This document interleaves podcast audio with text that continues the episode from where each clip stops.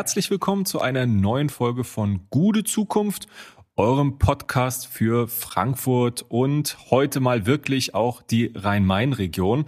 Ähm, wir sind zurück aus einer etwas längeren Sommerpause. Die letzte Folge von äh, dem Wohnprojekt Adaptiv habt ihr hoffentlich schon gehört. Wenn nicht, gerne nochmal nachholen. Aber ich begrüße natürlich auch ganz herzlich Hendrik. Wie geht's dir? Ja, Jan, mir geht's gut. Die Sommerpause hat auf jeden Fall gut getan. Wir sind aber wieder frisch am Werk. Äh, und genau, du hast ja schon auf die letzte Folge hingewiesen mit Adaptiv. Hört da gerne nochmal rein. Heute haben wir ein äh, ebenfalls spannendes Thema. Wir gehen mal wieder äh, auf die Digitalisierung ein, und zwar die äh, digitale Stadtentwicklung. Stichwort Smart City. Wir haben da ein äh, Beispiel hier in der Region und äh, um welches Beispiel handelt es sich? Äh, worum geht es, Jan? Ja, es geht um Oberursel, die Smart City. Ähm, wir haben ja schon oft über Digitalisierungsprojekte hier bei uns gesprochen. Ähm, die ja unser Leben besser machen sollen, lebenswerter, effektiver, einfacher machen sollen. Und ähm, ja, wir haben uns gedacht, Oberursel hat sich auf den Weg gemacht, etwa Anfang 22 zu einer Smart City zu werden. Und da haben wir uns überlegt, wen könnte man denn da einladen, wen könnte man denn da einladen, haben lange hin und her überlegt, wer da passend wäre. Ja, und dann haben wir uns gedacht, fragen wir doch einfach mal ganz frech die Bürgermeisterin an, Antje Runge. Und siehe da, sie hat gesagt, selbst für euren kleinen ähm, Podcast ähm, mache ich das und äh, bin dabei und wir freuen uns sehr, dass sie heute dabei ist. Aber bevor wir Antje hier bei uns ähm, in den Podcast reinholen, nochmal ganz herzlich die Erinnerung. Ihr könnt unseren Podcast gerne abonnieren. Ihr könnt ihn auch bewerten, wenn ihr das möchtet. Ihr könnt uns schreiben an kontakt.gutezukunft.de, wenn das ihr ist Ideen doch der habt. Wahnsinn. Ja, ja, ich habe es jetzt gelernt. Du hast es ja. gelernt, super. Und zwar ohne aufzuschreiben. Das habe ich mir wirklich, habe ich mir wirklich gemerkt. das ist ein Traum. Und ja, viel Spaß bei dieser Folge. Smart City Oberursel, los geht's.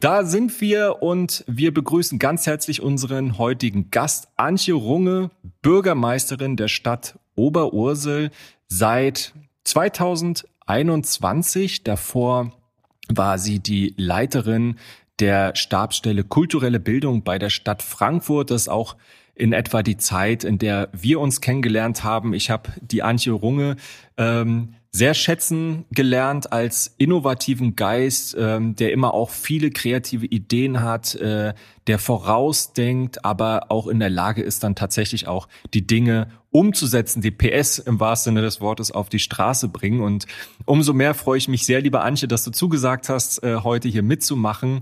Und ja, ich begrüße dich ganz herzlich. Wie geht's dir? Ja, hallo, auch von meiner Seite. Ja, ich freue mich sehr, dabei zu sein und gemeinsam über Smart City so ein bisschen nachzudenken. Vielleicht die Oberursula und aber auch die Frankfurter Perspektive im Vergleich. Da wisst ihr ja auch einiges dazu, ein bisschen mit reinzuholen und gemeinsam zu denken, was, was steckt überhaupt dahinter und was haben die Menschen zum Schluss davon. Absolut. Und ähm, ich war wirklich beeindruckt. Also die Wahl war ja, ich glaube, am 14. März 21. Genau, das war zur Ähm, Kommunalwahl, ja. Richtig. Und äh, dann hattest du deinen Amtsantritt am 30. September 2021. Nee, am 15. Oktober sogar. Also ich bin Ach, am jetzt noch 15. nicht ganz Oktober. zwei Jahre Dann am 15. Oktober, genau. Musst du den Wikipedia-Eintrag mal ändern lassen. Sehr gut, sehr gut. Das habe Danke ich für den Tipp. oder ich hab's So falsch viel zu gelesen. digital, ja. genau, genau, genau. Das ist, äh, wenn alle mitreden wollen, dann naja. Ähm, genau, 15. Oktober. Und dann war ich total beeindruckt, weil ich dann im Januar 22, also gerade mal zwei, drei Monate danach, ähm, gelesen habe, dass äh, Oberursel sich jetzt mit einem klaren Plan, einem Konzept und auch mit konkreten Maßnahmen auf den Weg macht, ähm, zur Smart City zu werden. Also da ist wirklich schon unmittelbar nach oder mit deiner Wahl einiges in Bewegung geraten. Das fand ich sehr beeindruckend. Ähm, was heißt das denn konkret, Oberursel Smart City? Ähm, ja, Smart City ist für mich kein Begriff alleine, der muss ja gefüllt werden, weil oft sagt man, ja, das mhm. klingt cool, ich will mich auf den Weg zu Smart City machen, aber es ist ja eigentlich ein Instrument darum. Und das ist das, was ich eben schon meinte, es muss dem Menschen was nutzen. Ich finde, das ist bei der ganzen Digitalisierung der Blick, dass es nicht nur darum geht, innovativ zu sein, es ist kein Selbstzweck, sondern es geht um Teilhabe und das Gemeinwohl. Und da das auch das ist, was mich überhaupt zu meinem Engagement treibt, war es was, was ich von Anfang an damit reingeholt habe. Und was bedeutet es? Es gibt ja die Smart City Charta des Bundes 2017, die sich ja an Kommunen richtet. Hier werden Leitlinien zur nachhaltigen Stadtentwicklung durch Digitalisierung aufgestellt, konkret auf Kommunen runtergebrochen. Und an denen orientieren wir uns. Das heißt, wie wollen wir Ressourcen schonen? Oder es geht um nachhaltige Mobilitätskonzepte, Teilhabe und Mitwirkung, wie gesagt, das ist mein Treiber, dass man gemeinschaftlich eine Stadt voranbringt. Und das geht eben nur nicht, indem einer was für den anderen macht, sondern dem, dem in der Gestaltung schon alle einbezogen sind, bis hin zu Wirtschaft oder neuen Geschäftsmodellen. Und darauf wollen wir uns fokussieren. Und das habe ich in der Verwaltung sozusagen hier direkt in der Verwaltungssteuerung bei mir als Bürgermeisterin angesiedelt. Und gibt es da so eine klare Vision, wie das aussehen soll? Also klar, den ähm, äh, die, die Grundhaltung äh, hast du beschrieben, Teilhabe, Mehrwert und so weiter. Aber äh, wie sieht so eine Smart City konkret aus? Ähm, gibt es da ein abgeschlossenes Ziel, das man erreichen möchte? Ähm, oder ist das mehr so eine, ähm, so eine Haltung, mit der man bestimmte Dinge angeht? Ist das ein Prozess? Ähm, und äh, wie, wie definiert ihr, ob ihr erfolgreich gewesen seid auf, auf diesem Weg? Also es ist auf jeden Fall ein Prozess, der, glaube ich, weiß nicht, ob er nie abgeschlossen wird, das wird sein wird, das wird die Zukunft zeigen, aber es ist ein Prozess, der immer wieder angepasst wird. Also es gibt jetzt keine Roadmap, wo man sagt, 2025 ist der Prozess zur Smart City abgeschlossen. Das kann es nicht geben, weil sich Digitalisierung ja selber auch immer weiterentwickelt und auch die Herausforderungen weiterentwickeln. Ähm, deshalb würde ich es eher als Weg bezeichnen.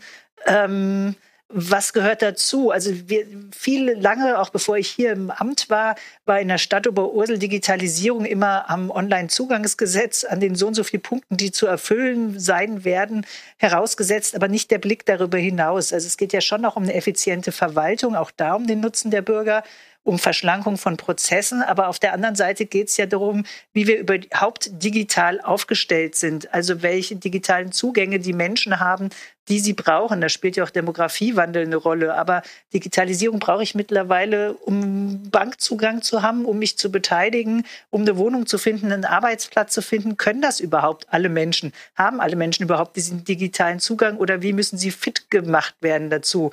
Wen kann ich einbinden, war der nächste Punkt. Wo habe ich Expertinnen und Experten in der Stadt, die mich dabei begleiten?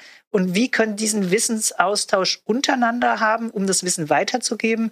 Oder ich sage mal auch Innovationen zu fördern. Und da geht es ganz konkret darum, ich glaube, da gucken wir im Gespräch auch noch mal ein bisschen drauf.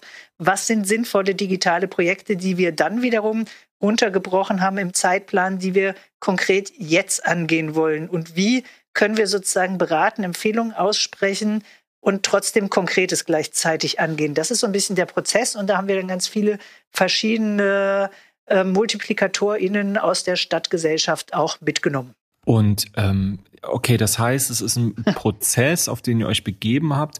Ähm, aber äh, Warum ist dir das wichtig? Also ist man als Kommune da vor dem Hintergrund der Entwicklungen, die wir so haben, ja, also äh, die neueste Entwicklung, ChatGPT beispielsweise, oder mhm. ähm, dass man äh, immer und überall äh, erreichbar sein will, dass man sein Smartphone als Tool hat.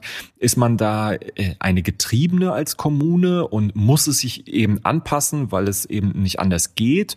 Oder handelt ihr da aus Überzeugung? Also weil ihr sagt, hm, Smart City, Digitalisierung, das kann einen Beitrag leisten, damit unser Leben in der Stadt lebenswerter, gesünder, nachhaltiger wird. Nee, das, also ich würde den zweiten Schritt vor dem ersten nennen. Also das ist nicht, dass wir getrieben sind, sondern das, was ich eben beschrieben habe, für Teilhabe ist Digitalisierung wichtig. Und ähm, Deshalb ist es ein Teil, der in die Steuerung gehört. Also ich habe zum Beispiel die in der Verwaltung die IT in die Verwaltungssteuerung geholt, ähm, genauso wie das Thema Nachhaltigkeit. Es gibt ja so alte mhm. Verwaltungsstrukturen, wo das, also da gab es keine Abteilung Nachhaltigkeit, da gab es eine Umweltabteilung. Ja, bei mir ist es jetzt eine Abteilung Nachhaltigkeit, die direkt in der Verwaltungssteuerung bei mir angesiedelt ist, wo dann zum Beispiel Mobilität und Umwelt drin gehört. Ich habe ein eigenes Referat Bürgerbeteiligung oder Digitalisierung und das sind alles Steuerungsthemen, die mittlerweile finde ich ganz oben aufgehängt sein müssen, nicht weil man getrieben ist, sondern weil man wirklich von dort aus die Themen runterbrechen kann und ähm, wie gesagt dann konkrete Anwendungen hat. Das heißt, ich bin nicht bei den Mitteln, also über die Sachen, die du eben genannt hast, geht es hier eher um Mittel, wie man die erreicht. Also ich brauche ein Smartphone, um an dieser Teilhabe teilzunehmen. Aber wenn ich wirklich einen Stadtentwicklungsprozess nachhaltigen ansteuern will, weil darum geht's letztlich und das durch Digitalisierung nutzen will, um Dinge zu vereinfachen, dann ist erstmal die Strategie darüber wichtig, um die anderen Dinge einzurichten. Trotzdem haben wir, um die Beispiele eben zu nennen, bieten wir dafür auch Sachen an. Also zum Beispiel für Smartphones, wie nutze ich die, haben wir in der Stadtbücherei fast jede Woche von Ehrenamtlichen ähm, in einem Workshop, wo meistens sind es ältere Menschen, die das nutzen, tatsächlich alle Probleme rings um Smartphones, PCs und so weiter erklärt bekommen. Oder zu dem anderen ähm, Beispiel, ChatGPT hatten wir diese Woche in der Stadtbücherei für Jugendliche eine Veranstaltung auf der einen Seite und für Eltern, wie gehen sie damit um? Also auch da geht es schon damit, die Menschen wiederum mitzunehmen, aber das ist nicht Teil, also es ist runtergebrochen dann vielleicht der Weg, wie ich da hinkomme, aber nicht die Strategie darüber. Ich glaube, das muss man ein bisschen unterscheiden. Mhm. Ähm, also das heißt, es geht darum, ähm, ja, Teilhabe zu stärken und es geht auch darum, dass man Menschen befähigt, ähm, äh, mhm, äh, dann genau. die Möglichkeiten zu nutzen. Trotzdem ist das vielleicht alles jetzt ähm, noch ein bisschen abstrakt. Ähm, vielleicht ja, kannst du mal zu, ähm, zu den Themen, ähm, vielleicht kannst du mal konkret ein oder zwei Beispiele nennen, äh, wie Digitalisierungsprojekte ähm, einen Beitrag leisten können, ähm, zum Thema Klimaschutz, ähm, vielleicht auch zum Thema gesellschaftlicher Zusammenhalt und zu unserem Wohlstand. Vielleicht mal so, es muss gar kein großes sein, irgendwas, was dir da vielleicht ähm, spontan einfällt, dass man ein bisschen plastischer wird für die mhm. Hörerinnen und Hörer. Ähm, ich sag mal bei Klimaschutz vielleicht was Kleines und was Großes. Wir haben jetzt ähm, seit ungefähr einem Jahr eine digitale Verschenkeplattform. Das heißt, Menschen, die bei uns auf dem Wertstoffhof Sperrmüll anmelden oder dort vorbeibringen, haben dann bei der Anmeldung direkt die Möglichkeit, nochmal zu überlegen, wollen sie wirklich die Sache wegwerfen oder wollen sie die erstmal auf der digitalen Verschenkeplattform anbieten, ähm, damit das nachhaltig das Produkt nicht weggeworfen wird, sondern weiterverwendet wird. Weil oft wirft man ja Sachen weg, hm. weil es vielleicht einfacher ist. Man kennt niemand, der es braucht. Und gleichzeitig machen wir Werbung auf jedem Mülleif Müllauto oder auf dem Müllkalender für diese Verschenkeplattform. Oder es gibt LoRaWAN für Bäume. Also das, ich sag mal, da messe ich bei Bäumen, wie viel Wasser die wirklich brauchen. Das heißt, man muss nicht mehr mit einer Kolonne jede Woche rausfahren und den ähm, Baum gießen, sondern ich weiß, wann die Wurzeln wirklich trocken sind und kann das ähm, sozusagen anpassen, wann eine Kolonne diesen Baum gießt. Das ist aber was, was noch im Vorhaben ist, was wir noch nicht umgesetzt haben, was glaube ich zum Beispiel aber in Frankfurt schon geschieht. Das, das wären stimmt. jetzt mal mhm. zwei, zwei Beispiele mhm. zum Thema Klimaschutz abstrakter gesehen. Wir hatten, wir sind gerade dabei, ein Klimaanpassungskonzept hoffentlich im nächsten Gremiengang zu beschließen. Da hatten wir nicht nur zwei Bürgerbeteiligungsformate, sondern die Leute konnten dann über Maßnahmenkataloge, Starkregenkarte und so weiter ihre Hinweise geben digital. Die haben wir dann in diesen ganzen Kartensystemen eingepflegt, um daraus das Klimaanpassungskonzept weiterzuentwickeln. Oder im Moment haben wir für Ladeinfrastrukturkonzept ähm, einerseits zwar mit wissenschaftlicher Unterstützung eine Planung gemacht für ähm, 30 oder für 25 bis 35. Da können aber jetzt Bürger aus ihren Erfahrungen heraus das digital mit auf einer Karte weiterentwickeln. Das sind Beispiele, die dem Klimaschutz konkreter dienen würden. Ähm, vielleicht, du hast noch gefragt, ich glaube, gesellschaftlicher ja. Zusammenhalt war ein Thema. Mhm, ne? mhm. Ähm, da geht es mir zum Beispiel drum, auch um Nachwuchsförderung. Ich meine, die Digital Natives sind jüngere Leute. Es gibt viele Schachclubs, Sportvereine, aber wo kommen die eigentlich zusammen und wo können wir das Wissen auch nutzen? Dort haben wir Tech Talks etabliert. Die sind begleitet von jungen digitalen Unternehmen bei uns aus Oberursel und auch von der Goethe-Uni. Und dort kommen junge Menschen zusammen, um sich regelmäßig über von der Programmiersprache bis hin zu Anwendungen konkret auszutauschen. Und die Idee da war von ähm, Menschen aus Unternehmen, wir haben auch so eine digitale Genossenschaft hier, die gesagt haben, wir, wir prägen einen Begriff, das ist jetzt auch erstmal ein Begriff, Silicon Oschel. Wie verbinden wir Menschen und Projekte, okay. um ihnen Lust zu machen, in diesen Tech Talks miteinander zu arbeiten? Da haben wir auch daraus zum Beispiel einen Hackathon gemacht gehabt. Da haben sich junge Leute bei dem Hackathon, haben mobile Daten von uns zur Verfügung gestellt bekommen. Und deshalb, das ist auch immer eine regionale Geschichte. Da war auch die VGF wiederum dabei, denn die Aufgabenstellung war, ähm, welche Mobilitätskonzepte wünschen wir uns für die Zukunft? Die haben dann von der Stadt Oberursel, von Verkehrsplan, ähm, von unseren Verkehrsplanern, aber auch von der VGF und anderen offenes Datenmaterial bekommen und haben daraus in einem Hackathon entwickelt, ähm, wo sehen wir Entwicklungskonzepte für die Mobilität der Zukunft. Also das sind vielleicht Beispiele jetzt gerade von jungen Leuten, was was mit Gesellschaft zu tun hat, aber wir unterstützen auch Sozialraumprojekte oder haben eine Towner Crowd, wo wir für soziale Projekte Geld sammeln. Oder unser neues Projekt ist im Moment auch eine Wandelkarte, weiß nicht, ob ihr das kennt. Das gibt es in Darmstadt zum mhm. Beispiel. Wo sind nachhaltige Orte in der Stadt? Und die kann man dann digital ergänzen, bis man eine Karte hat, praktisch eine, einen Stadtplan, wo man dann sieht, hier gibt es Reparaturwerkstätten, hier gibt es Tauschwerkstätten, von Flohmärkten bis zu Unverpacktläden oder ähnliches. Das würde ich jetzt mal so als gesellschaftlichen Zusammenhalt bezeichnen. Und zum Thema Wohlstand ja. geht es natürlich auch um so Sachen wie Glasfaser oder digitales Quartier. Wir sind gerade dabei, für Quartiere, für Gewerbegebiete zu überlegen, was gehört zum digitalen Quartier. Dazu gehört einerseits gemeinschaftliche Mobilität, ähm, Energie, Planungen, also wenn einer zum Beispiel Wärme abgibt, wie kann das jemand anders gewinnen und wie kann man digitale Quartiere entwickeln und bestmöglich digitale Zwillinge dabei entwickeln, sodass wir das auch auf andere Gewerbegebiete runterbrechen können. Das klingt ziemlich ambitioniert, also da seid ihr schon. ja, äh, es sind noch viele Aufgabenfelder, die nicht alle nur heute, aber ja. manche, wie gesagt, Verschenke-Plattformen zum Beispiel oder Towner Crowd oder Tech Talk Hackathon sind Sachen, die wir jetzt in der Kürze der Zeit schon angegangen sind, aber es sind auch Mittel- und Langfristziele dabei. Ja, ja das ist ähm, total spannend und ich meine, es ist ja schon so in der ähm, Digitalisierung, ähm, generell auch in der digitalen Stadtentwicklung, braucht man ja relativ viel Expertise. Das heißt, ähm, man braucht verschiedenste Personen, die sich dann mit äh, digitaler Expertise einbringen, in den verschiedenen Feldern beraten.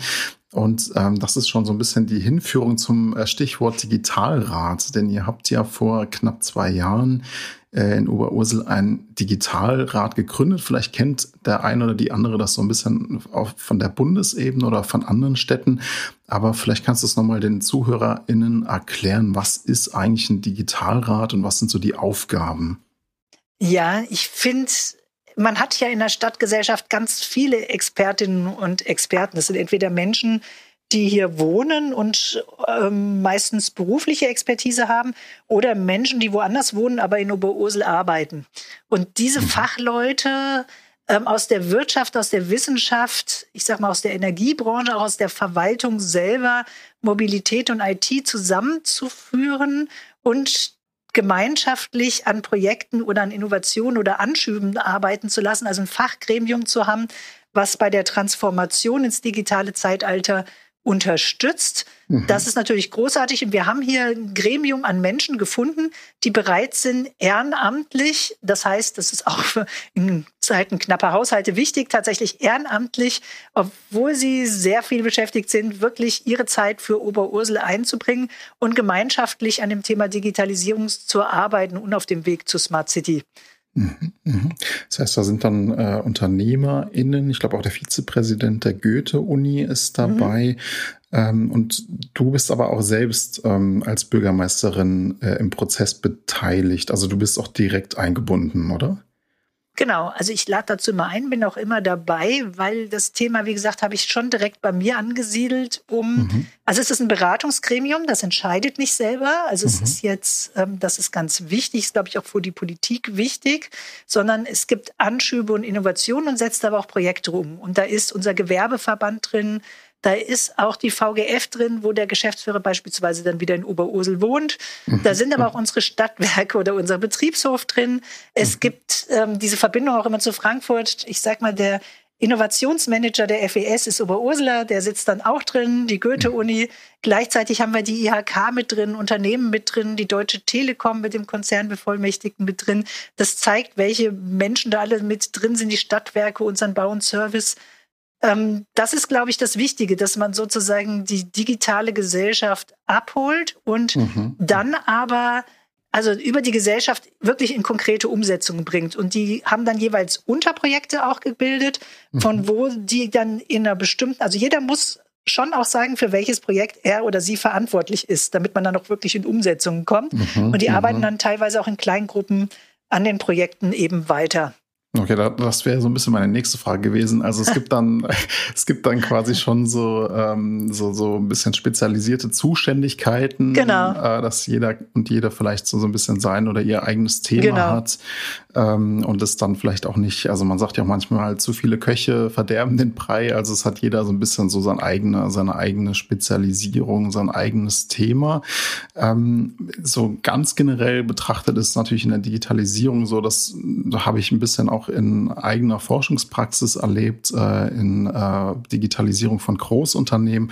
Es gibt natürlich oft äh, verschiedene Organisationslogiken. Manchmal gibt es auch differente Vorstellungen von dem, was eigentlich eine richtige Digitalisierung ist. Also es gibt unterschiedliche Ziele, es gibt unterschiedliche Ideen, wie kommen wir da hin. Äh, ist das dann im Digitalrat quasi, du holst dir von den verschiedenen ExpertInnen Meinung, du holst dir ähm, Expertise, aber du bist im Grunde diejenige, äh die das äh, leitet, die das koordiniert und dann auch ein bisschen entscheiden kann, welche Anregungen du aufgreifst. Kann man das so äh, zusammenfassen? Ähm, oder wie würdest du da deine Rolle nochmal konkreter beschreiben? Mm, ja, im Prinzip schon. Also wie gesagt, ich bin immer dabei und mhm, mhm. ähm, natürlich muss man es immer mit der Verwaltung und den Zielen der Stadt ja dann in Einklang bringen. Mhm. Und ja, von den verschiedenen Erwartungshaltungen geht es natürlich auch darum, klar, da sind auch viele Menschen aus Unternehmen dabei und es hat ja auch immer was mit Ressourcen zu tun, auch in der Verwaltung. Wenn ich jetzt wieder sozusagen auf die Verwaltungsdigitalisierung gehe, ähm, muss man das in Einklang bringen. Mhm. Und ich muss natürlich gucken, in welchen Schritten gehen wir wie voran, damit es mit der, also weil ich sage, für mich geht es eigentlich, sind es, eigentlich ist es nachhaltige Stadtentwicklung mhm. durch Digitalisierung. Und das muss mit den anderen Projekten, Zielen und so weiter verzahnt werden. Und die Rolle sehe ich bei mir, das so ein bisschen zu, zu sortieren, zu ordnen und auch immer mit der Stadtverwaltung, mit den Themen zusammenzubringen. Denn hier, die Mitarbeitenden sind durchaus auch mit großer Begeisterung dann dabei. Wenn ich jetzt ein digitales Quartier entwickle, brauche ich dazu die Kolleginnen und Kollegen aus der Mobilität oder ich brauche mhm. sie aus mhm. der Stadtplanung, Stadtentwicklung. Und deshalb muss man es ja immer runterbrechen. Mhm. Und diese Verzahnung liegt bei mir, wobei, sage ich mal, das Innovative und das Wachrütteln und das auch manchmal Drängen ähm, ja auch gut tut. Ich glaube, das tut jeder, jeder Öffentlichkeit tut, egal ob das auf Bund, Land oder kommunaler Ebene ist, dieses an den, dieses ein bisschen rütteln und immer ja. tief nach vorne drängen, kann ja nur gut sein. Ja. ja. Zumal ich meine, wenn wir, wenn wir eine, eine, Stadt der Zukunft haben wollen, die auch ähm, ja wirklich zukunftsfähig ist, dann kommt man an der Digitalisierung nicht vorbei. Ich glaube, das ist ein Allgemeinplatz, das ist einfach so. Und ähm, wenn es dann natürlich äh, AnsprechpartnerInnen Kontakte gibt, die da entsprechend euphorisch sind, sich da einbringen, äh, in diese Vernetzung äh, ist das ja eigentlich das Beste, was passieren kann. Ähm, vielleicht noch mal so ein bisschen auf die allgemeine ähm, Stimmungslage in Ursel gesprochen. Also was du jetzt schon geschildert hast, das sind alles äh, Projekte, die klingen super. Also das, ähm, glaube ich, würde ich mir auch für Frankfurt wünschen. Da sind äh, einige Projekte dabei, wo man wirklich sagen würde, ähm, das äh, wäre unmittelbar kopierbar. Aber äh, gibt es denn auch äh, kritische Stimmen? Gibt es auch Sorgen? Also Digitalisierung ist ja auch ein ähm, äh, Megatrend, der natürlich bei einigen dann äh, Sorgen auslöst, auch gerade natürlich in der Industrie, aber auch darüber hinaus gesamtgesellschaftlich, zum Beispiel Stichwort Datenschutz oder ähm, Entmenschlichung, Entfremdung. Man trifft sich nur noch im digitalen Raum, man kommt gar nicht mehr zueinander oder vielleicht sogar, ähm, das jedenfalls ist auch in äh, unserer Forschung zum Teil rausgekommen, ist verkompliziert Prozesse. Also es soll ja eigentlich Prozesse äh, verleichtern, äh, erleichtern. Oft ist es dann aber genau das Gegenteil der Fall, dass äh, man sich zum Beispiel, ich habe jetzt ein Beispiel, sollte ein Schichtplan im Unternehmen eingeführt werden, man hat sich dann ähm, externe Apps gekauft. Das hat alles nicht ge äh, gepasst zum äh, Unternehmenskonzept und letzten Endes äh, ist das Projekt gescheitert. Also ähm, das jetzt nur mal so als ein Negativbeispiel. Wie würdest du die Stimmung da in Oberursel beschreiben? Sind die Leute euphorisch oder gibt es da auch in einzelnen Punkten Bedenken, die an euch herangetragen werden? Ich glaube, das muss man auch so ein bisschen gesellschaftlich und auch organisatorisch als Verwaltung, der ich als Bürgermeisterin vorstehe, so ein bisschen unterscheiden. Also ich sage mal mhm. beim Thema Datenschutz, was du angesprochen hast, ja, natürlich gibt es da grundsätzlich Sorgen bei allem, wo man sich bewegt und ja auch nicht unberechtigterweise. Und wenn mhm. ich jetzt mhm. sage, wir machen einen Hackathon mit Open Data, ist natürlich die Frage, welche Open Data gibt man da raus, an wen und was wird mhm. daraus gemacht und wofür wird es genutzt. Trotzdem, wenn ich von Teilhabe spreche, ist es wichtig, dass ich bestimmte Daten vielleicht auch zur Verfügung stelle, wo innovatives was Neues draus entstehen kann. Ist aber mhm. eine große, große Datenschutzfrage. Wir haben aber auch im Digitalrat jemand, der sich zu Cybersecurity auskennt und genau mhm. da immer die mahnende mhm. Stimme ist. Okay. In dem Digitalrat dann immer eine interessante äh, Rolle sozusagen. Mhm. Die einen drängen und der eine sagt dann auch Obacht. Aber ähm, also auch den haben wir da integriert. Mhm. Aber es ist auch eine berechtigte Frage natürlich. Und ich sag mal, wenn man sieht, was es mittlerweile für Angriffe auf Verwaltungen oder öffentliche Institutionen gibt, ist es ja nicht unberechtigt. Und zu mhm. dem Frage ähm, Entmenschlichung oder Entfremdung, das ist das, was ich vorhin gesagt habe. Es muss die Menschen mitnehmen. Es geht um Teilhabe und nicht um das Gegenteil. Und da muss man immer hingucken. Und ich glaube, wir sind noch nicht so weit, nur digital zu werden. Das eine ist, was ich vorhin gesagt habe, auch mit Älteren zur digitalen Befähigung, also mhm, Menschen da mhm. mitzunehmen. Ähm, das braucht am Anfang auch mehr Ressourcen als weniger Ressourcen. Das ist übrigens ein wichtiger Gedanke.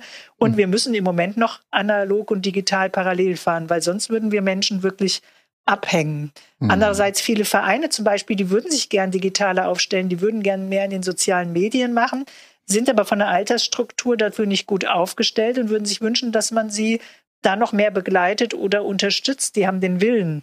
Ähm, mhm. Also mhm. die, die wünschen sich das eigentlich tatsächlich mehr. Aber ähm, da geht es immer darum, wen nimmt man als Begleiter. In der Verwaltung haben wir jetzt Digitallotsen, sehr viele. Die hatten gestern gerade ein Tef Treffen und da steckt total viel Motivation hinter. Und Menschen, die dann digital sind, können ja andere im Prozess dann eben auch mitnehmen und überzeugen. Mhm. Und ähm, ja, was dabei wichtig ist, ist die Erwartung vielleicht auch. Ähm, also ich sag mal, die Politik hat bei uns häufig die Erwartung, bring mal, mach eine Prozess- und Organisationsbetrachtung, ähm, digitalisiere deine Prozesse, dann brauchen wir weniger Mitarbeitende. Dass man am mhm. Anfang mhm. teilweise sogar mehr mhm. Mitarbeitende braucht, gerade wenn man parallel fährt. Und das ja eigentlich auch ein Vorgriff auf die Organisationsuntersuchung ist. Ähm, äh, das, das zum Beispiel muss man wirklich dafür werben. Also digital ist ja nicht, heute, morgen brauche ich nur noch die Hälfte, weil alles digital ist. Das finde ich einen wichtigen Punkt. Und ja, bei Prozessen geht es immer darum, wir wollen sie ja nicht eins zu eins analog ins Digitale sozusagen übertragen und man muss immer hingucken, verkompliziert man sie oder verschlankt man sie? Und eigentlich sollte ja die Verschlankung immer das Überprüfungsmerkmal zum Schluss sein. Mhm. Aber du, du äh, deutest es schon an, also es ist schon auch ähm, anspruchsvolle politische Kommunikation, die man da eigentlich leisten muss. Also man muss das natürlich auch ähm, ähm, kommunizieren. Es gibt Sorgen, es gibt vielleicht äh, Zukunftsperzeptionen, Erwartungshaltungen, die mögen jetzt bei einigen sehr euphorisch sein, bei anderen sind die vielleicht sehr ja, von Ängsten geprägt. Das ist natürlich auch äh, gerade in der Industriepolitik dann immer die Frage von Beschäftigten. Also führt das ja. zu Beschäftigungsabbau. Das heißt, ähm, was ich da schon raushöre, es ist auf jeden Fall auch ein eine große Aufgabe, da ähm, politisch zu kommunizieren und zu sagen, das ist ähm, das, was wir machen hier in Oberursel im Bereich der Digitalisierung und auch eine Teilhabe zu ermöglichen. Also dass die BürgerInnen sich möglichst in die Prozesse selbst auch einbringen können, dass sie sich ähm, weiterbilden können, dass man sozusagen auch äh, vernetzt. Also das hast du ja mit dem Verein angesprochen. Ähm, wenn da eine digitale Expertise nicht vorhanden ist, dass man dann vielleicht auch Wege aufzeigt, wie ja man das äh, quasi gestalten kann. Also man könnte eigentlich sagen, die digitale Stadtentwicklung ist dann auch eine ja in zweifacher Hinsicht eine digital vernetzte, nämlich auch dahingehend, dass man sich ähm, weiter qualifizieren kann und dass man sich äh, austauscht, äh, was anspruchsvoll ist, aber ähm, das scheint euch zu gelingen. Also würdest du sagen, das ist ähm, diese, diese politische Kommunikation ist eines der großen Aufgaben bei euch, ähm, die damit immer einhergeht? Oder habe ich das jetzt ähm, sehr übertrieben dargestellt und es ist gar nicht so, äh, so sehr, dass man diese, diese, diesen Kommunikationsaufwand betreiben muss? Ich glaube, den müssen wir sogar noch stärken, ehrlich gesagt. Also ähm, mhm. der Digitalrat zum Beispiel als solches hat einerseits Digitalratstreffen, hat aber auch, das haben wir jetzt zweimal in größerer Form gemacht, Digitaldialoge, die dann öffentlich sind mit mhm. Themen. Mhm. Ähm, das ist das eine, aber die das nochmal an, da kann man sagen, Politik ist natürlich auch Teil der Öffentlichkeit, das heißt, die können daran wahrnehmen, aber dass man wirklich die politische Kommunikation vorantreibt, das müssen wir noch weiter machen und da den mhm. Digitalrat auch noch mehr erklären und wieder erklären und die Ergebnisse auch darstellen. Aber das andere ist eben diese Digitalisierung der Verwaltung. Ich glaube, auf der einen Seite ist es in der Politik schon klar, man unterstützt uns da auch, dass man sagt, es braucht erstmal die Ressourcen. Aber mhm. dieses Ziel, wie schnell kommt man da zu einer Einsparung, das ist natürlich klar, wenn, wenn man haushaltsgetrieben ist, wiederum ist das mhm, der Wunsch, mhm. aber der Weg dahin ist lang. Also da muss man einfach auf verschiedene viele Sachen gucken. Aber uns ist ganz wichtig, dass die Digitalisierung einfach wirklich dem Menschen nutzt und dass Bürgerbeteiligung ein ganz wichtiges Feld ist. Und die mhm. wiederum klappt großartig über all das, was wir anbieten. Und da geht es wirklich bei allem drum, was auch eine Art der politischen Kommunikation ist. Wenn wir zum Beispiel kritische Mobilitätsthemen haben. Und bei Mobilität gehen die Emotionen tatsächlich ja immer hoch. Mhm. Und wenn wir dann sagen, wir wollen wo ähm, Fahrradwege einführen. Wir wollen ein Quartier verkehrstechnisch zur Verkehrswende umgestalten, immer hoch umstritten. Und wir machen eine Veranstaltung hybrid, die schon sehr professionell hybrid ist, mit wirklichen Beteiligungsformaten dabei, nehmen da teilweise 300 Leute teil. Und ähm, in derselben Woche haben wir noch eine andere Veranstaltung, sind schon 500. Also Richtung Bürger funktioniert es gut, aber Bürger und Politik und Expertinnen und Experten zu vernetzen, damit die Beteiligung nicht ins Leere läuft, weil das mhm. ist die mhm. größte Frustration bei Beteiligung. Das ist eine Herausforderung, die, die ist da, die bleibt und die müssen wir ja noch stärken, glaube ich. Ja. Wie weit, wie weit geht ihr da bei der Bürgerbeteiligung? Also ähm, es gibt ja so unterschiedliche Formen der Bürgerinnenbeteiligung, dass du sagst, ähm, wir lassen ähm, wir, wir holen uns Input, wir hören zu, ja, so ein bisschen so als erste Phase. Die zweite ähm, die zweite wäre, nee, also wir gehen schon so weit, ähm, dass wir äh, gemeinsam, ja, dass, dass wir auch gemeinsam Entscheidungen treffen und so, das sind so die dritte, die dritte Stufe der, der Bürgerteilung wäre zu sagen, nee, wir, wir machen wirklich ko-kreative Prozesse. Wir überlegen also nicht nur über die, die Verteilung der Ressourcen, sondern auch über die Definition des Ziels, über ähm, die Bereitstellung eines Budgets, ähm, und dann treffen wir auch nachher eine gemeinsame Entscheidung, also wirklich eine, eine, eine äh, komplette und strukturierte Einbeziehung der BürgerInnen. Ähm, wie, wie weit geht ihr da in der BürgerInnenbeteiligung? Ähm, ähm, äh, was, ja. was macht die so erfolgreich, wenn du sagst 300 Leute? Das ist ja wirklich e-, enorm viel. Das ist ja wirklich enorm ja, viel. Ja, ja, sage ich ja. Das ist wirklich, wenn man das ähm, gut vorbereitet und macht und die auch bei der Beteiligung wirklich partizipieren können und nicht nur zuhören können. Also wenn Hybrid nicht nur zuhören ist, sondern Beteiligungsformate einschließt, funktioniert das wirklich gut. Aber es ist nicht so, dass, also ich glaube, es ist wichtig, dass man bei Bürgerbeteiligung von vornherein klar macht, welche Entscheidungshorizonte gibt es wirklich, damit es diese Frustration nicht gibt? Also was sind die Beteiligungsmöglichkeiten? Ähm, von dem Digitalrat ein Beispiel. Wir haben, ich habe außer dem Digitalrat in den zwei Jahren auch noch einen Klimabeirat gegründet und wir haben, sind in der Gründung in der Boosel von meinem Kollegen bei einem Stadtjugendrat. Also dieses System, ähm, sich über ExpertInnen zu beteiligen, das steigt. Aber ich mache ein, vielleicht ein konkretes Beispiel, wie man das runterbrechen kann. Zukunft Innenstadt ist ja ein Förderprogramm, was es in vielen Städten vom Land gibt. Ähm, da sind wir ganz viel über Bürgerbeteiligung gefahren. Heute stellen wir gerade die Ergebnisse heute Nachmittag den Bürgerinnen und Bürgern vor. Ähm, da war es so, dass wir Bürgerbeteiligung hatten, Stadtrundgänge hatten, ähm, diese ähm, auch digitale und analoge Beteiligungsformate hatten.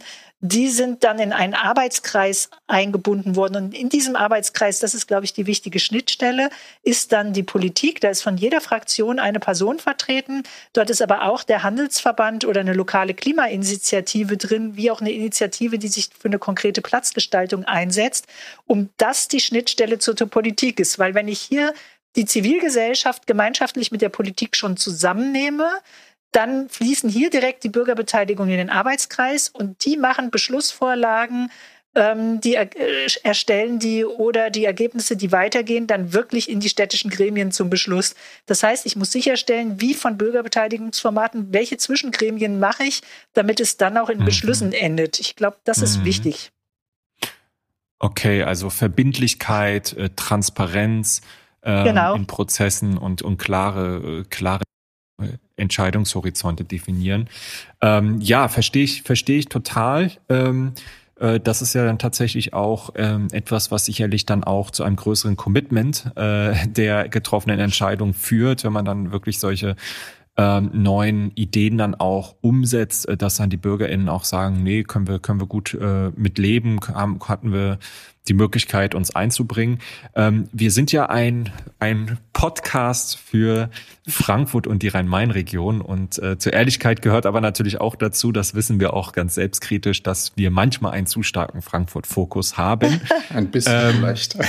Den, den, den wollen wir nicht nur mit dieser Folge äh, auch ein bisschen, bisschen aufbrechen. Ähm, du hast ja selbst lange in der Frankfurter Stadtverwaltung in führenden Funktionen gearbeitet. Ähm, was, was würdest du denn sagen, kann Frankfurt auch von Oberursel lernen? Ähm, Du hast vorhin angedeutet, dass du äh, im Digitalrat auch einen konkreten, äh, ja, eine, eine Zusammenarbeit mit Frankfurter Gesichtern auch hast. Mhm. Also Michael Rüffer beispielsweise ist ja, ja. Ähm, der Innovationsmanager der Frankfurter Verkehrsgesellschaft, ein, ein ganz führender und wichtiger Kopf in, in der Frankfurter Transformation, in der Frankfurter Mobilitätswende. Der hat einen Oberursuler Wohnsitz und arbeitet deswegen bei euch mit. Also da gibt es natürlich schon mal eine konkrete Schnittstelle.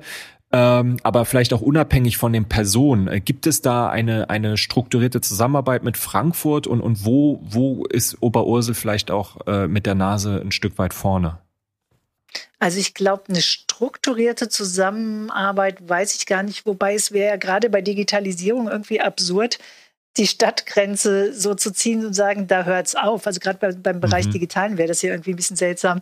Ähm, und vielleicht können wir das aber auch noch mehr nutzen, weil ich sage auch, die Goethe-Uni ist hier mit drin. Auch da geht es klar um Wohnsitze, weil wen binden wir mit ein? Aber wir haben hier Frankfurter Studierende, die ähm, durchaus hier mitwirken in Projekten oder die IHK, die ja auch übergreifend aktiv ist. Und vielleicht kann man hier tatsächlich noch mehr Synergien schaffen, weil das ergibt ja gar keinen Sinn, dass jede Kommune das für sich selber entwickelt, sondern man könnte da noch mehr gemeinschaftlich denken und Adaptionen finden. Also ich hätte Lust dazu und könnte mir das gut vorstellen. Und umgekehrt ähm, war ich zwar ja, mehr als 20 Jahre bei der Stadt Frankfurt beschäftigt und kenne da sehr, sehr viel. Aber mein Spezialgebiet war ja nicht die Digitalisierung. Das heißt, darüber könnte man auch die Vernetzung auf jeden Fall nochmal nach vorne bringen und Ideen voneinander ähm, bringen. Ich meine, vieles bietet sich ja auch an, überregional zu denken. Wir haben zum Beispiel jetzt mit der Nachbarkommune Kronberg gerade einen gemeinschaftlichen Samstagsspaziergang, der gegen den Verkehr angehabt, weil wir haben ein, ein Verkehrs, dann nehmen wir an einem Bundesprogramm teilt beim Thema Mobilität, PIMO, wo auch interkommunale Zusammenarbeit eine Rolle spielt.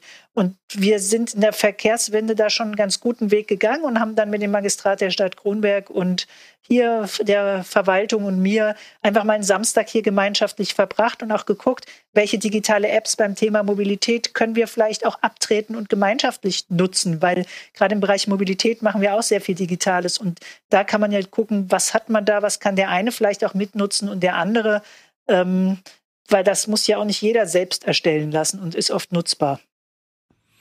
Aha, und ähm, also wir, ich habe ja vorhin schon, sagst du, aha, ob das jetzt die Frage, ja, Antwort auf die Frage Ja, ja, ja, ab, ab, absolut, absolut. Weiß nicht.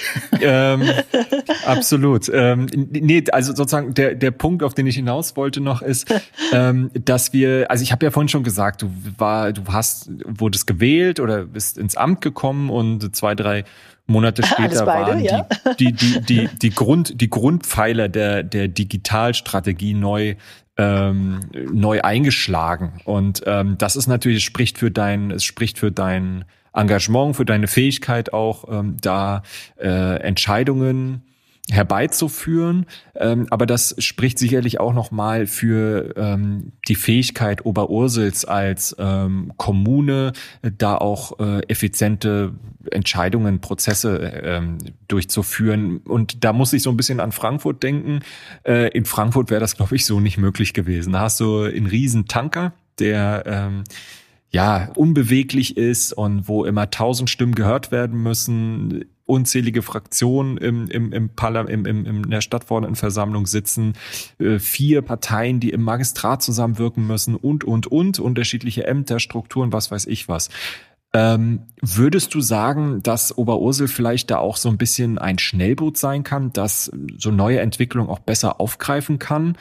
ähm, dass man da auch insgesamt vielleicht so eine Vorreiterrolle im Rhein-Main-Gebiet einnehmen kann?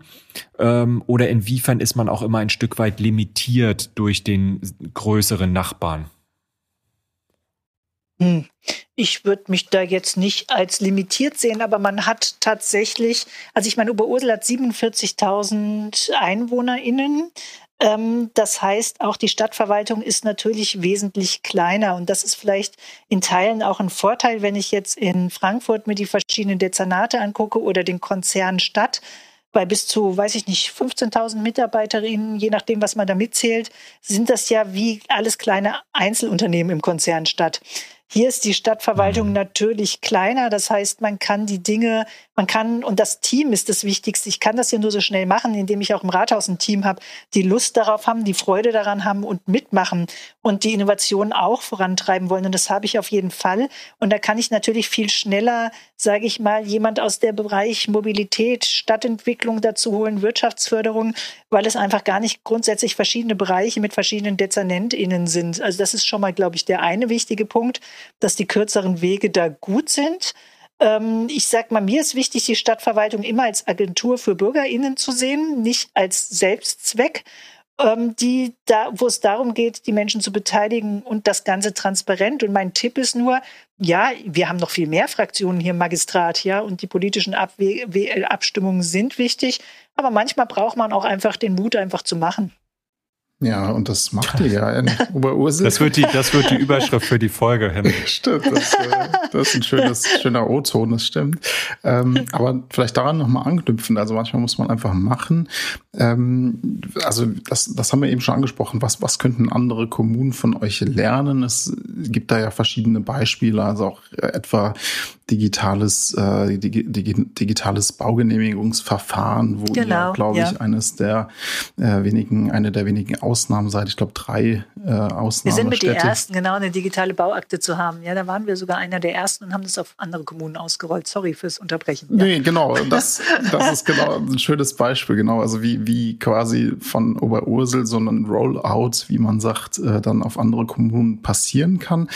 Ähm, jetzt gleichzeitig ist natürlich so gerade, also ich komme äh, ursprünglich aus Neuansbach, das ist ja in der Nähe von Oberursel und weiß dadurch natürlich, dass es gerade eher im, naja gut, Ansbach ist ja mittlerweile eine kleine Stadt, aber vielleicht so im ländlicheren Raum ähm, mit der Digitalisierung noch ein bisschen schleppend läuft. Was würdest du denn sagen, was können oder müssen vielleicht auch Land und Bund tun, um auch den Kommunen noch mal ein bisschen ähm, auf ihrem Weg zur Smart City unter die Arme zu greifen. Also wie, wie kann da unterstützt werden? Es gab ja auf Bundesebene auch ein Digitalrat. Das ist jetzt mhm. ähm, unter Olaf Scholz ja der Beirat Digitalstrategie Deutschland. Also es gibt natürlich da auch entsprechende Formate. Aber hast du eine Idee, was kann Bund, was kann Land tun, um den Kommunen zu helfen?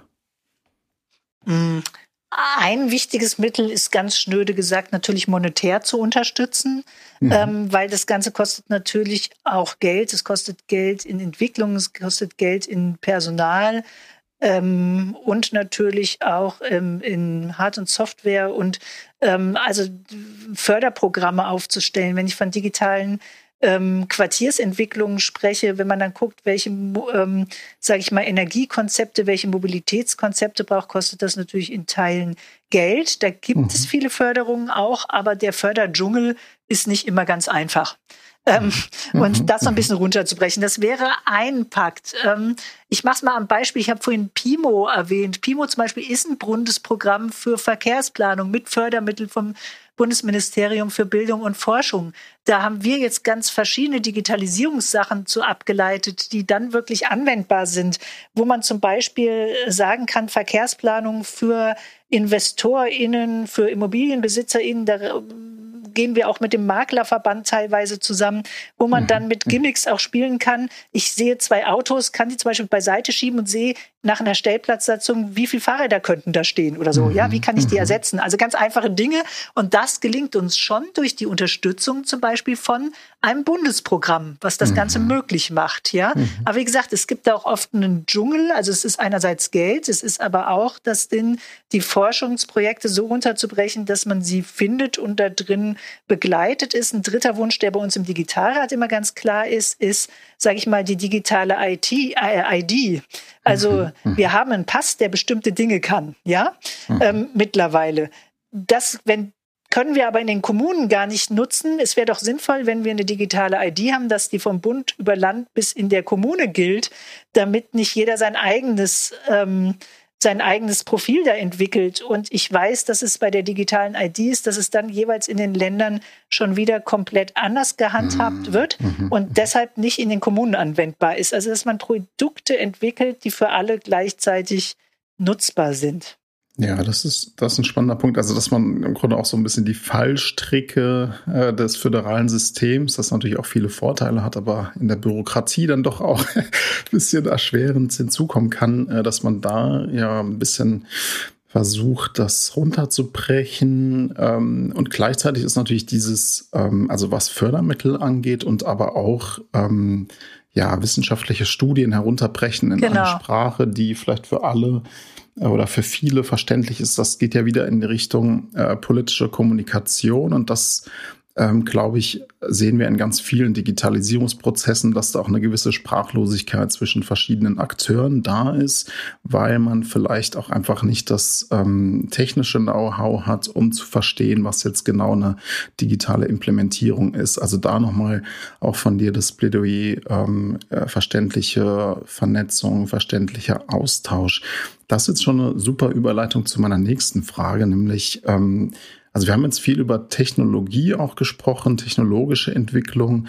Ähm, was wäre, du hast jetzt mit den monetären Förderungen äh, schon einen Punkt angesprochen, aber was wäre denn für dich ähm, für eine moderne Stadtverwaltung wichtig, vielleicht mal abseits von den technologischen Entwicklungen? Was brauchen wir dann noch, um die Stadtverwaltung für die Smart City ähm, fit zu machen? Geht es um Qualifizierung oder was ist dir besonders wichtig?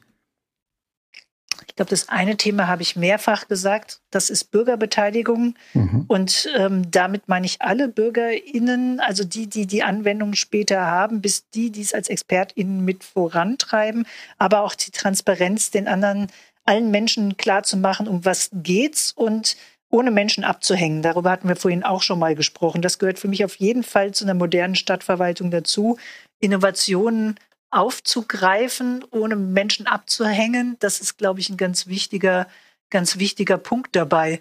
Ähm, also Bürgerbeteiligung, Transparenz, das Agentur für Bürgerinnen, dieses, dieses, das habe ich vorhin eigentlich schon genannt, das gehört für mich alles für eine moderne Stadtverwaltung. Das heißt, Bürgerinnen kommen hierher oder schalten sich digital zu und mhm. fühlen sich mitgenommen und können sich beteiligen und selber einbringen, also sich selber mitmachen, um mitzuentscheiden. Das hat auch was mit Demokratie zu tun. Also eine moderne Stadtverwaltung ermöglicht Demokratie und ist nicht irgendwie eine Verwaltung, die irgendwo in der Ferne sitzt. Und das ist im Moment, glaube ich, ein wichtiges Thema, was ja auch gesellschaftlich gerade manchmal auch ähm, ein bisschen in Gefahr ist, dass Menschen sich abgehängt fühlen und dadurch nicht sich mit der Verwaltung identifizieren oder mit Staat identifizieren und dort durch Beteiligung die Menschen wieder klar mit zusammenzubringen, das ist, glaube ich, wichtig. Nämlich da ist, da ist im Moment bei Digitalisierung so ein bisschen der Schnitt. Also abgehängt sein ist auch eine Demokratiegefährdung. Lieber Antje, wir wissen natürlich, äh, dass so eine Bürgermeisterin auch ähm, viele Termine hat und nicht nur bei einem Podcast mitmachen kann. Ähm, darum wollen wir ähm, auch in dem Wissen, dass wir schon ein bisschen überzogen haben, äh, gar nicht mehr so lange machen, zum Ende kommen und ähm, vielleicht noch mal eine grundsätzliche Frage stellen. Ähm, denn ähm, ja, äh, oft, oft äh, rutscht hier in der Frankfurter Perspektive mal etwas hinten runter, was eigentlich an Entwicklung sehr, sehr spannend ist ähm, in den äh, Nachbarkommunen, in den Nachbargemeinden, die so im Rhein-Main-Gebiet noch äh, äh, da sind. Und die Frage wäre so zum Abschluss an dich noch einmal, welche Themen die OberursulerInnen und auch dich persönlich noch äh, beschäftigen, die wir alle auch in der Region hier mal im Blick behalten sollten? Ähm, ja, ich komme gleich mal auf die Themen, die ganz wichtigen sind und vielleicht ein kleines Augenzwinkern zu den Terminen, was ansteht. Heute habe ich gesagt, Bürgerbeteiligung Zukunft Innenstadt. Und das Zweite ist, ich weiß nicht, ob ihr das in Frankfurt auch habt, Solarpartys, die haben wir heute hier in Oberursel noch. Solarparty machen wir gemeinsam Verwaltung. Von beiden zu wenig, ehrlich gesagt. Zu wenig Solarpanels. Und genau, und bei Solarpanels geht es darum zu zeigen, wo, ähm, also das ist eine Oktoberparty für Solar. Das heißt, wir gehen zur vorhandenen Photovoltaikflächen heute bei einer städtischen Fläche auf einer Turnhalde, aber oft auch zu BürgerInnen nach Hause. Und dort kann man auf einer App gucken, wie funktioniert das da? Wie ist es auf dem Dach angebracht? Wo steht das Auto? Und kommt dann in Beratung konkret, wie sieht für mich PV aus? Dazu bilden wir ExpertInnen über die Stadt aus, gemeinsam mit der lokalen Klimainitiative und machen Bürgerberatungen dann, die diesen Solarpartys folgen. Und da hatten wir letztes Jahr 200 Beratungen. Die meisten führen auch zum Erfolg. Und dieses Solarparty, also Tuba-Party für Solar, ist echt cool und kommt hier super an und da ist jedes Mal mhm. die Teilnahmegrenze erfüllt. Also das hat auch mit Großartig. Apps und Ähnlichem und Digitalisierung zu tun. Aber das war jetzt noch mal so ein kleiner Werbeblock, wo kann man was lernen oder machen. Im Konkreten, ansonsten sind die Themen, ja, wir haben sie genannt, Digitalisierung und Nachhaltigkeit. Für mich aber ganz wichtig, dabei immer das Soziale, die soziale Gerechtigkeit betrachten. Das meine ich mit Teilhabe, die Menschen mitzunehmen. Dazu gehören im Moment auch Herausforderungen wie Integration, aber aber Klimaschutz ist für mich ein wichtiges Thema, aber nie gegen das Soziale, sondern wir müssen immer alle Menschen mitnehmen. Und das ist mein Appell. Sonst sind wir keine Stadt für alle, die sowohl Frankfurt als auch Oberursel sein will. Großartig. Das können wir, glaube ich, direkt so unterschreiben, Hendrik, oder? Ja, so ist es. Äh, Sozial-ökologische Transformation, genau, geht nur genau. sozial und ökologisch. So ist es. Genau. Ja, lieber Antje, vielen, vielen herzlichen Dank, dass du mitgemacht hast. Hat uns sehr gefreut, ist eine super spannende Folge geworden, denke ich, ähm, mit äh, ja einer klaren Vision, einer Richtschnur, ähm, was eine moderne Kommune heutzutage ausmachen sollte, aber auch mit ganz konkreten Anwendungsbeispielen, die man sich mal anschauen könnte. Ähm, vielen, vielen herzlichen Dank. Viel ja, Spaß heute Spaß auf den Solarpartys. Äh, leider genau. habe ich schon was vor, sonst würde ich mich selbst einladen. Wir machen die immer wieder, nur zu. Ja, okay, euch auch gut. noch einen guten Tag, gutes Wochenende und vielen, vielen Dank für die Einladung. Hat mir sehr viel Spaß gemacht. Sehr Dankeschön. gerne. Mach's gut. Tschüss. Ciao. Tschüss.